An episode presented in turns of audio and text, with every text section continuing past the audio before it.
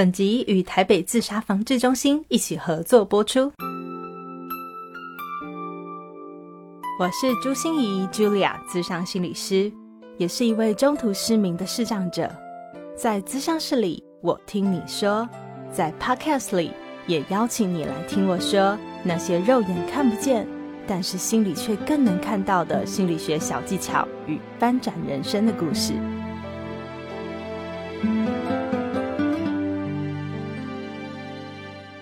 Hello，Hello，亲爱的朋友，你好吗？我是朱心怡，朱雅，智商心理师，欢迎收听朱心怡说心里话。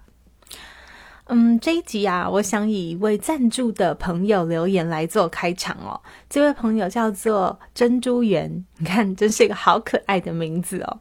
嗯，他赞助我们的时候呢，留下了简短的七个字。就这七个字，但是我觉得让我浮想联翩呐，好多念头思绪都跑出来了。他写的七个字是：“亲爱的，你救了我。”哎，我真的觉得我看到这七个字的时候，我不知道作何感想的好哦。嗯。一个部分当然是很开心，很开心自己有点贡献，自己好像有点帮忙，有点影响力，觉得很开心。然后另外一个也是为了他能够挣脱困境啊，挣脱捆绑啊，或者有一些转念和翻转，觉得很开心。而且他还给我们实质的赞助肯定，诶，表示他真的有很多行动上的改变喽。但是也会觉得，哇塞，真是。有点不舍得，有点心疼，不知道他前一阵子是度过了怎么样的一个非常非常低落、非常低潮的一个黑暗时期。对，真的，我我不晓得，很多时候我们都是外在的黑暗嘛，就像我是视障者，所以眼睛看不到，就会有很多外在的黑暗。可是最可怕的黑暗，其实就是在我们的内心里。当我们的内心有黑暗进来，甚至是你完全是看不到光的时候，那是让一个人陷入多么无助、无力又无望的深渊里面。所以这一集呢，虽然我们的主题有点沉重哦，但是我想内容的确是非常非常的有帮助的。不管你是身处在黑暗的人们，就是现在正在掉落在黑暗里，或者是你觉得自己快要不行了，好像快要溺水了，也要快要到黑暗里去了，我真的非常荣幸你愿意继续收听我的 Podcast，让我帮助你一程。嗯，我也。不是帮助你自杀哦，哈，是帮助你能够获得更多的心理健康的能量哦。如果你的身边呢，就有这些有自杀的念头啊，有自杀的企图，甚至是有到自杀的计划或行动的人们，或者是你很愿意对这样的人伸出友谊的手哦，去拉他们一把的话哦，那你请一定要继续听下去哦，因为我会用很具体的步骤和方法，带你更有智慧的去了解我们到底要怎么一步一步协助他，而他的内心到底又发生了什么事。我们的自杀防治中心哦，一直在推广，大家可以当自杀守门员，就是一问二应三转介。那这到底是怎么做到呢？就让我一步一步带大家继续了解吧。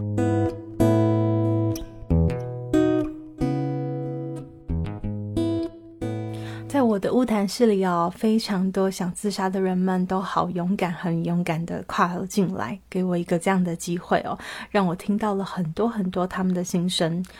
嗯，像是有一个升上高中的女生呢，她就是被妈妈带来，为什么呢？因为呢，啊，她本来学业成绩非常非常的优秀哦，呃，妈妈对她寄予众望，可是呢，不知道为什么。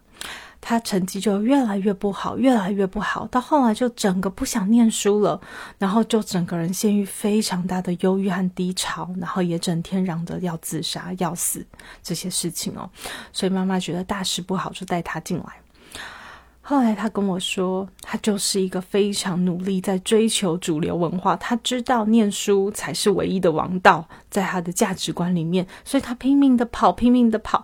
可是他的腿都跑断了，都跑断了。可是就赖在地上，也没有办法再跑。他不不停的鞭打自己哦，跟自己讲继续跑，继续跑。可是他真的没有办法跑。然后身边的人也都跟他讲，没关系啊，加油啊，休休息一下嘛，继续跑。可他说你们不想。晓得吗？我的腿是断了，我根本没办法再跑了，我只能离场。离场的意思就是自杀。还有一位大学生的大男孩哦，就要进到我的物谈室，为什么呢？因为他也是陷入了非常非常沮丧的一个状况哦，整个人就是非常的不对劲。嗯，他觉得人生的价值有很多很多种。但是没有一种让他有感觉。其实我很少看到年轻人哦，对追剧没感觉，对手游没感觉，对手机玩那些社群软体没感觉，对交男女朋友没感觉，这些事情对他都没有感觉。他唯一有感觉的事情就是不断念书。不断念书才会让他有感觉，他想要去试很多事情，可是都没有用。就是要念书的时候，他才会有活着的感觉。你看一个人的价值哦，怎么会好像只有当念书的时候才会有活着的感觉？所以他不停的在念书，不停的在念书，他觉得就很像打吗啡一样。他拿打了一个吗啡，然后觉得有一次成绩考好了就会有感觉。那他这样子一直很努力往上爬，可是他说他再也骗不了自己，因为他即将大学毕业了，他想要考研究所，可是他知道自己的状态离他想要的研究所越来越远，他已经骗不了自己。本来还都一直告诉自己再努力一点，可能就会考上，可是他现在就是确定他考不了了，考不上了，所以他整个万念俱灰，他觉得他人不值得再活了。他甚至还跟我说：“呃，我觉得我就像一个这个癌末的病人，你就让我安宁吧。你为什么还要给我插管急救？别人给我做任何急救都没有效，你们就让我安宁的走吧。死了真的会比活着好吗？”再有一位个案哦，就是一位看起来非常非常光鲜的上班族。嗯，他真的是别人看起来就是人生胜利组哦。他就在一个很大的公司，然后做里面的中高阶主管，别人都觉得他非常棒。可是他告诉我说，其实。别人也觉得他很奇怪，为什么他总是那么的孤单？是不是他很喜欢孤单呐？为什么他都不愿意跟任何人有连接？他不愿意跟他们私下有聚会，不想一起吃饭，然后也不想要去参加任何的 party 啊，或者是爬山呐，任何的员工旅游他都不会参加，就是除了公事，不要跟他有任何私下来往。为什么呢？因为从小他就非常非常的仰赖他的父母和他的姐姐的照顾，那他后来越来越发现，就是当他想到他父母有一天会死，他就会崩溃。然后他姐姐交了男朋友，他嫉妒，但是抢不回来。他自己交了朋友，但是朋友都会跟别的朋友好像更好，会多说两句，他就非常生气。他觉得感情总算是我自己的吧，我自己的先生，我自己的男朋友，我自己的家，总算是我的吧。所以他在感情里面一直在浮在沉，他不停的委曲求全、讨好、糟蹋自己，只想要留住一段关系，但是一段又一段，就这样无情的，每一次都遇到渣男，每一次都爱不对人。呃，所以他常常跟我说，他用。窗帘，好，家里的窗帘来上吊。呃，他说死了就算了，就是如果真的自杀成功，就死了就算了。可是如果没有死，他用窗帘有时候勒自己一下，就是想让自己冷静一下，赶快冷静下来。要到用这么强烈的手段，哈，才能让自己冷静下来。我们可以想象一下，他的生命到底经历了什么。还有一位是银发族，就是在退休了以后，他来跟我谈。嗯，他以前当然有很好的工作，也有一些很好的朋友。他除了在面对退休后的生活，有一些身体上面的不一样，有一些心理上面的转变，呃，他也要重新再寻找他的生活重心。但是最让他过不去的一件事情，就是他会有很多很多的对过去的悔恨。跑出来了。他以前曾经做过很多错误的决定，很多不好的决定，他会一直在去想这些事，都让他好后悔，好后悔。他不知道该怎么办，去面对这样的后悔，他想到只能痛骂自己：为什么自己那时候把这狗丢了吧？还是怎么样？为什么脑袋是怎样？嗯，昏了吗？为什么会做出那么错误的？是老黄灯吗？反正他就是开始一直在骂自己，所以他就一直陷在那样子的自责和罪恶里面。他说，他每天早上睁开眼睛就想：我怎么还活着呀？我怎么还活着呀？为什么不死一死就算了？跟大家说这几个故事，都不是为了要让大家去 掉到这样低迷的情绪里面，但是我们可以试着去理解一下他们的心情，就是到底是发生了什么事，才会让一个人想要解决自己的生命。其实我看到多半的人哦，愿意进来我的物谈室，尤其是他们不是想解决生命，而是想解决痛苦。但是因为他们不知道这个痛苦可以怎么解决，有可能解决吗？他们自己也尝试了好多好多种方法，好努力，可是就是解决不了，你知道吗？这就叫习得无助感。就是当我觉得做什么事都没效、没用、不可能。有转机的时候，人就会陷入那个深深的习得无助感里面。那时候你不知道怎么解决你的痛苦，所以你只能解决你自己的生命。为什么一个人哈的心会活成这样子呢？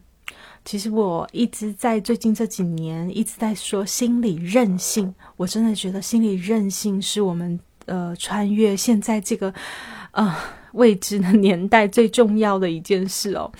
嗯，我们现在的挑战的确比以前更多更多了，而且更多元，你想都想不到的。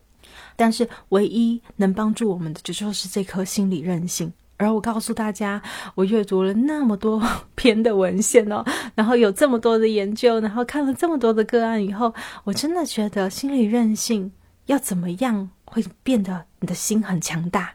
其实不是坚强哦，而是当你的心拥有两个素质的时候。一个叫做弹性，一个叫做柔软。当你的心有弹性的时候，你的心是柔软的时候，你就有心理韧性了。你就可以去面对很多你无法接受的事，或者是面对很多人生必经的一些遭遇或痛苦。但是，当你的心反过来说，你看一个心不柔软，就是很硬、很硬、很僵。当一个人的心不弹性，非黑即白，不是我的就是你的，啊，不是最对的就是错的，逆境就是逆境，不可能逆境里面还有看到什么奇迹或转机，顺境就是顺境，顺境里面也不可能有危机，好事和坏事，好人和坏人就是那么截然划分。当你的心变得很僵硬、不柔软，而且变得非黑即白，没有弹性，哇！这时候就代表我们的心越来越脆弱咯，越来越没有办法迎接任何的打击。所以，像这些人，他们的心也是一样的，慢慢变得越来越僵硬。他们想要找方法，但是找不到，也变得越来越非黑即白，越来越偏激。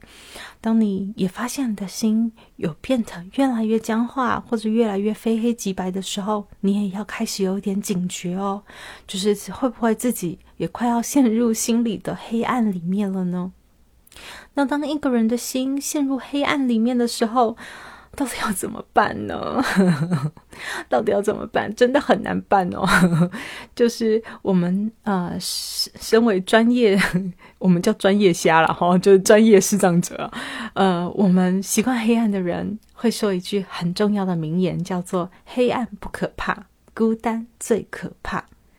黑暗真的不可怕，但是人和人没有连结的时候，那种。在黑暗里的孤单感，就是你的心是黑暗的时候，那是最可怕的一件事。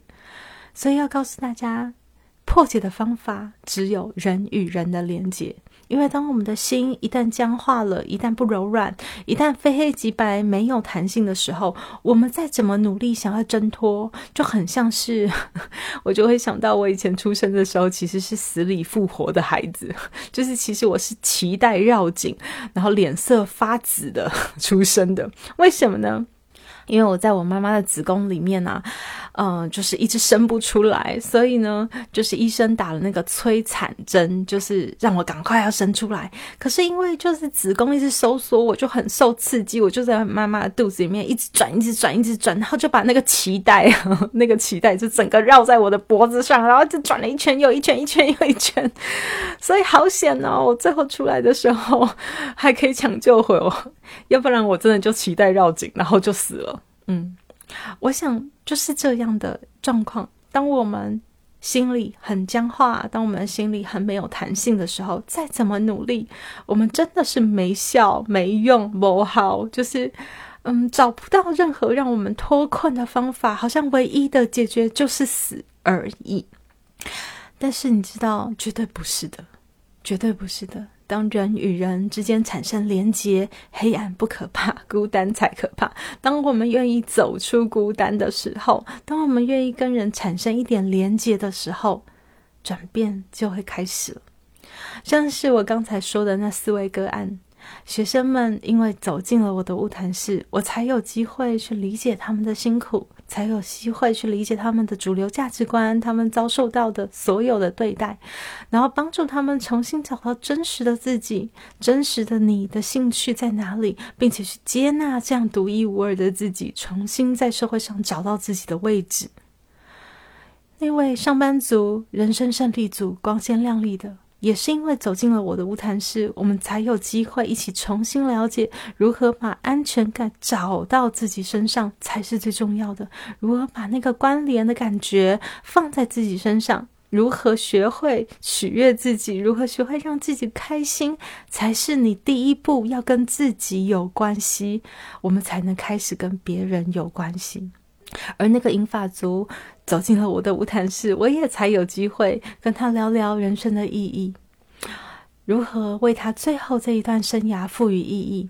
那他的那些悔恨、那些罪恶，他靠如何才能原谅自己，才能接受自己曾经做过一些错误的决定，用一些行为来弥补他曾经后悔的这些决定。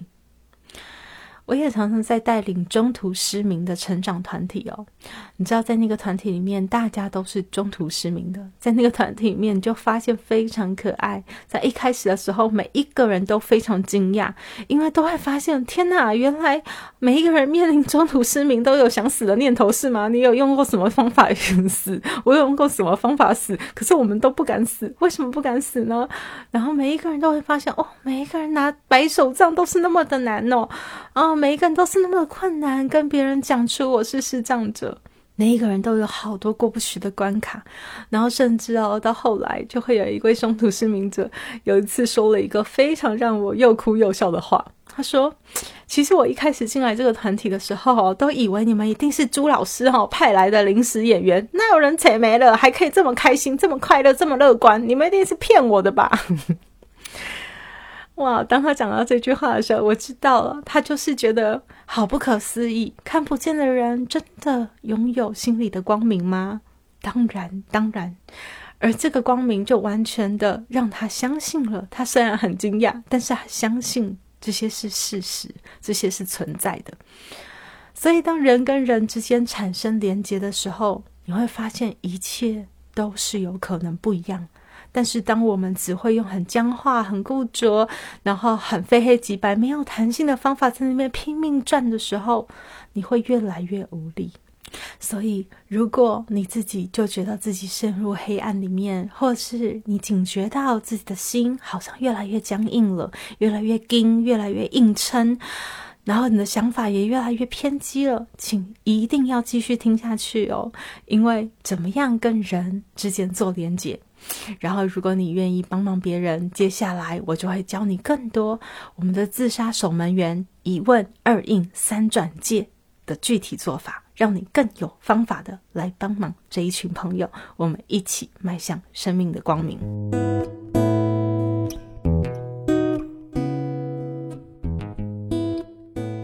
在我们正式分享哦，怎么自助助人的一些方法和步骤之前呢，我想要先叮咛一下哦，因为我在很多校园演讲啊，或者去机关团体拜访或是分享的时候，都会听到一个声音哦，就是很多朋友啊、很多室友、很多学生或者很多照顾者就会跟我说。呃，其实，在面对啊，他们身边有很多人是有自杀企图的人啊，或者是想要自杀解决自己生命的人啊，他们就会觉得压力很大、很沉重，甚至他们还会出现了严重的失调反应哦，就是身心失调的状况。其实我真的没有速效可以解决的方法。对，可是我想要叮咛大家，是有一句话，我一直放在我自己的心里，也想趁这个机会送给大家，就是天使之所以能飞，就是因为他愿意把自己看得很轻。我觉得愿意把自己看得很轻这件事是很重要的。当我们想要去帮别人，当我们想要去飞去各式各样的地方，我们很重要。但是绝对不要很沉重，因为沉重的你是根本飞不起来的，你连自己都自顾不暇了。所以，愿意把自己看得很轻，把自己看得很小，那个愿意，我觉得是一种，嗯，你尊重每一个生命他自己的选择。你知道，你没有办法为每一个生命负责，但是你可以做的就是你用最好的态度来回应你所面对的这些事情。那最好的态度，什么时候我们拿得出来呢？就是当我们好好照顾自己的时候，才有办法用最好的态度去回应我们眼前所遇到的问题和我们想帮助的他人。所以，各位，自私是一件很理所当然的自我照顾策略，哈。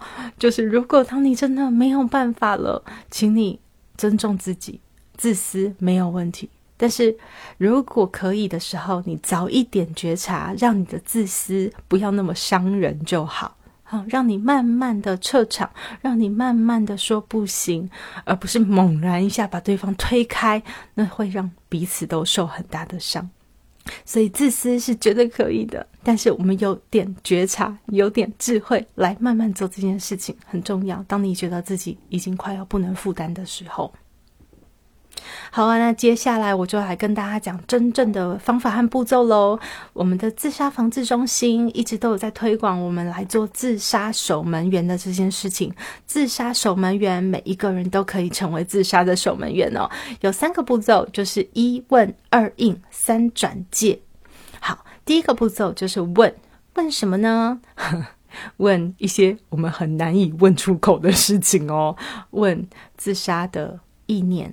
自杀的计划，自杀的行动，也就是你会问说：“呃，你有真的想死吗？你有想死的念头吗？你常常想到吗？你多久会想一次呢？”这个是自杀的念头哦。那自杀的计划就是你有想过要怎么死吗？啊，你有想过是跳楼吗？还是上吊啊？还是吃药啊？什么之类的？好。最后一个是自杀的行动，也就是，啊，你有做过自杀的事情吗？你已经开始尝试割腕了吗？你有去买烧炭的用具了吗？你想想看哦，问这些问题会不会让你很难问出口？很难问出口的很大的原因是什么呢？很多人都会觉得说，哎，人家会不会根本没想死啊？然后你这样子一直问问，人家是想死了。拜托各位亲爱的，请千万要相信我，不会。如果一个人哦没有想死，你问他这些问题，只是让他觉得很好笑，就是他没有那么严重啦。对他会跟你讲说：“哎呀，我没有那么严重啦，我没有想那么多啦，你干嘛那么担心啊？”这样。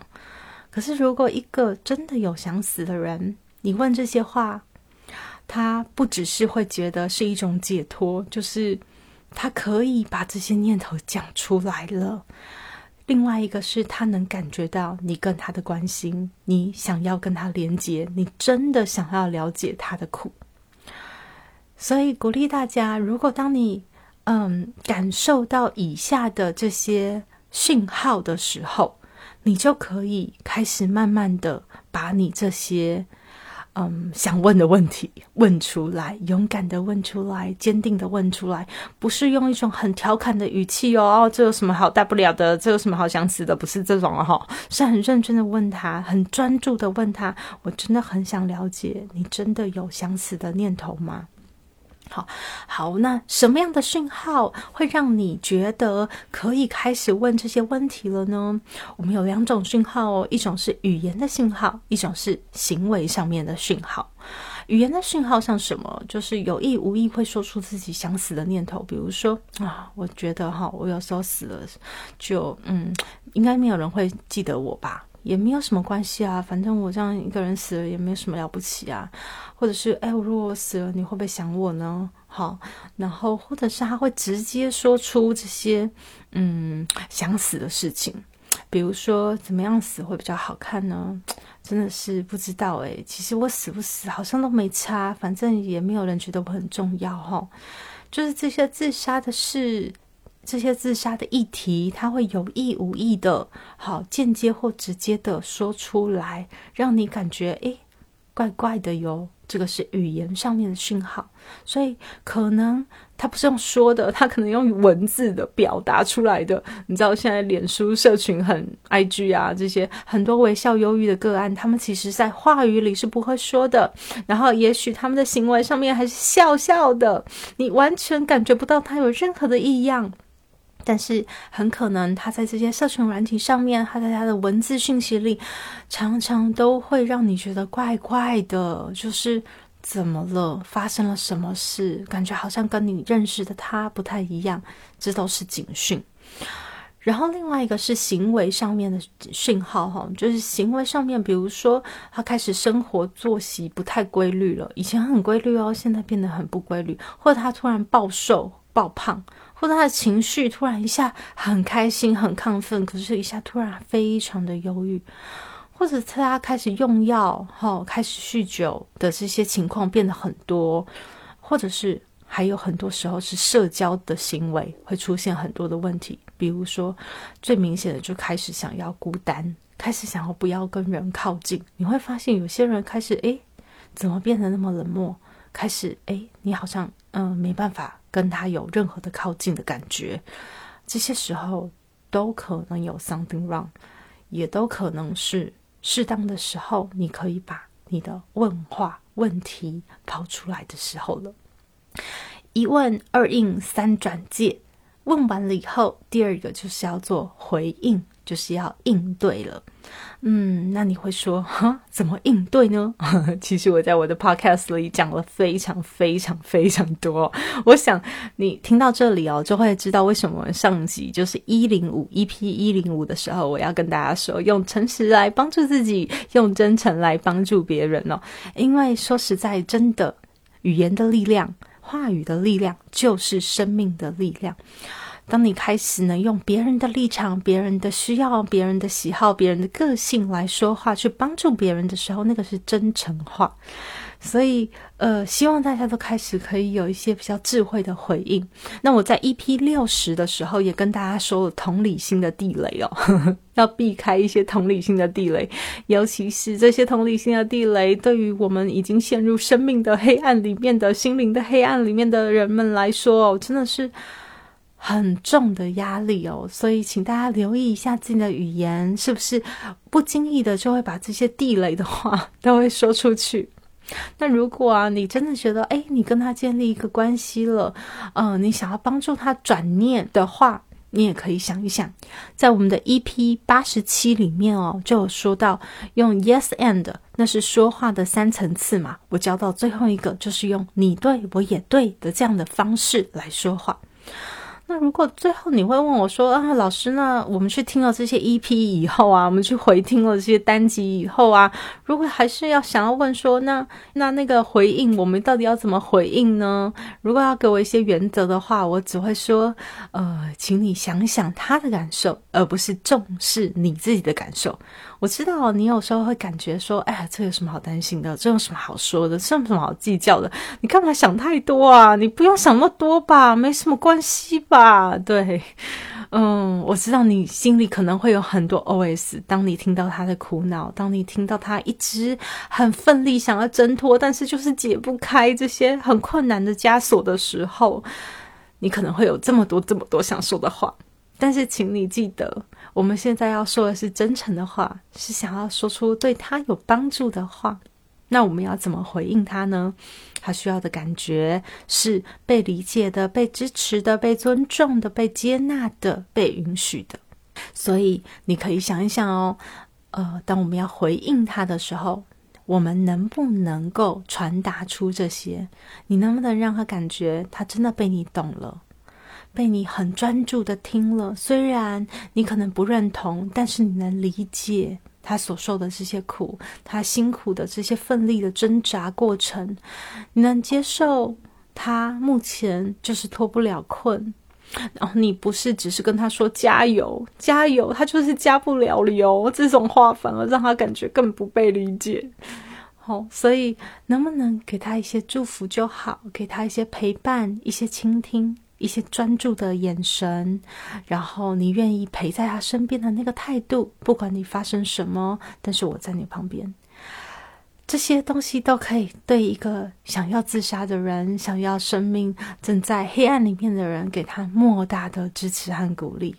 所以，呃，只要你自己身心仍然健康，我就会鼓励你。那我们就多回应一下，用正确的方法，用有智慧的方法来回应。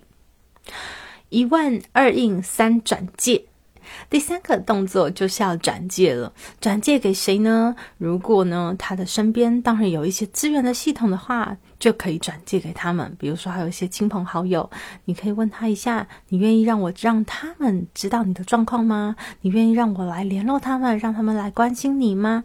或者是你愿意把你的状况让他们知道吗？你愿意跟他们说吗？但是因为我知道很多很多呃有自杀念头，甚至有自杀计划或行动的人们哦，其实都已经尝试过很多身边的资源了，嗯，他们 已经说到不敢再说了，因为每一次说都会被不信任、被排斥、被漠不关心。呃，在我乌谈室的这些人们，也其实都有跟他们身边的人说过，但是他们更是觉得被伤害，所以有时候他们会不愿意让身旁的人知道了。那所以那个时候我们要转借给谁呢？转借给像我们这样的资商心理师当然是好的啊。如果你愿意给我们一个机会，我会觉得非常非常荣幸。但是你知道，有时候资商心理师是要钱的，除非你是在一些学校啊，或者在一些社福团体里面，我们有一些经费可以免费的跟心理师来做接触。但是。呃，如果没有办法有这样的经济负担，还是有非常非常多的社会资源可以来帮忙哦。所以，以下在节目资讯栏里面，我也会提供这样的社会资源来给大家做连接。当你要去转借的时候，你可以转借给谁呢？比如说，我们的一九二五。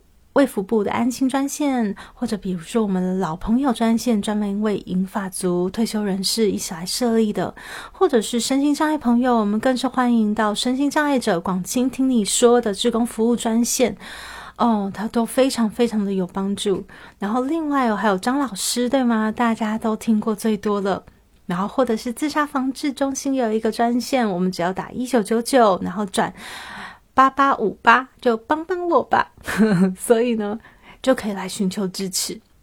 而且更重要的是啊，我们各县市其实都有社区心理卫生中心哦，都有一些社区的呃心理咨商的资源是免费的，大家都可以去预约，只是太少人知道了。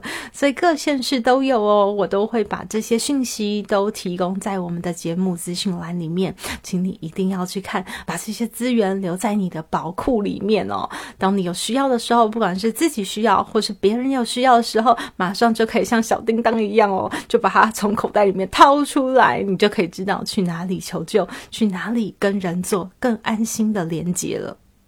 那如果你本身呢，就是一个身处在黑暗里面的人，觉得心灵非常非常的黑暗，真的非常谢谢你，我好荣幸你还愿意继续听我的 podcast 哦。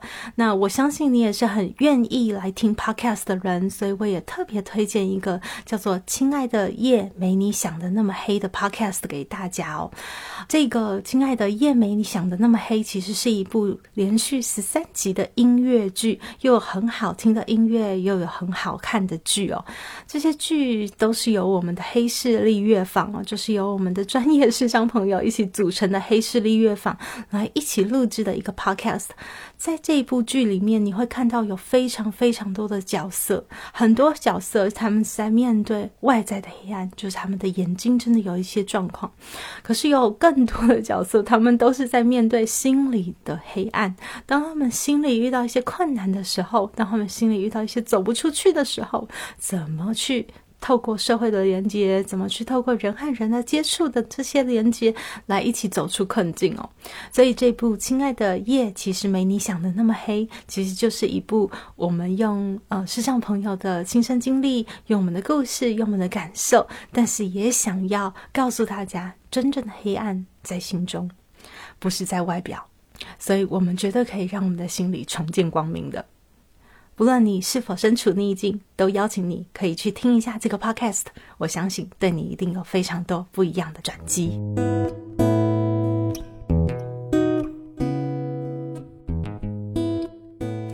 我想啊，我从来毫无讳言哦，就是我十五岁得脑瘤，十七岁正式迈入我的障碍人生。我不只是眼睛失明看不见，我的右耳也完全听不到，还加上我的右边半边不协调。从原本的孔雀公主突然跌到了多重障碍者。我也曾经有很多想轻生的念头，不只是念头啦，自杀、自残、自伤的计划行动也全部都来过一次哦。嗯，所以我真的很能了解。心里的孤单，心里的黑暗，到底是有多黑暗，多么让我们钻不出去？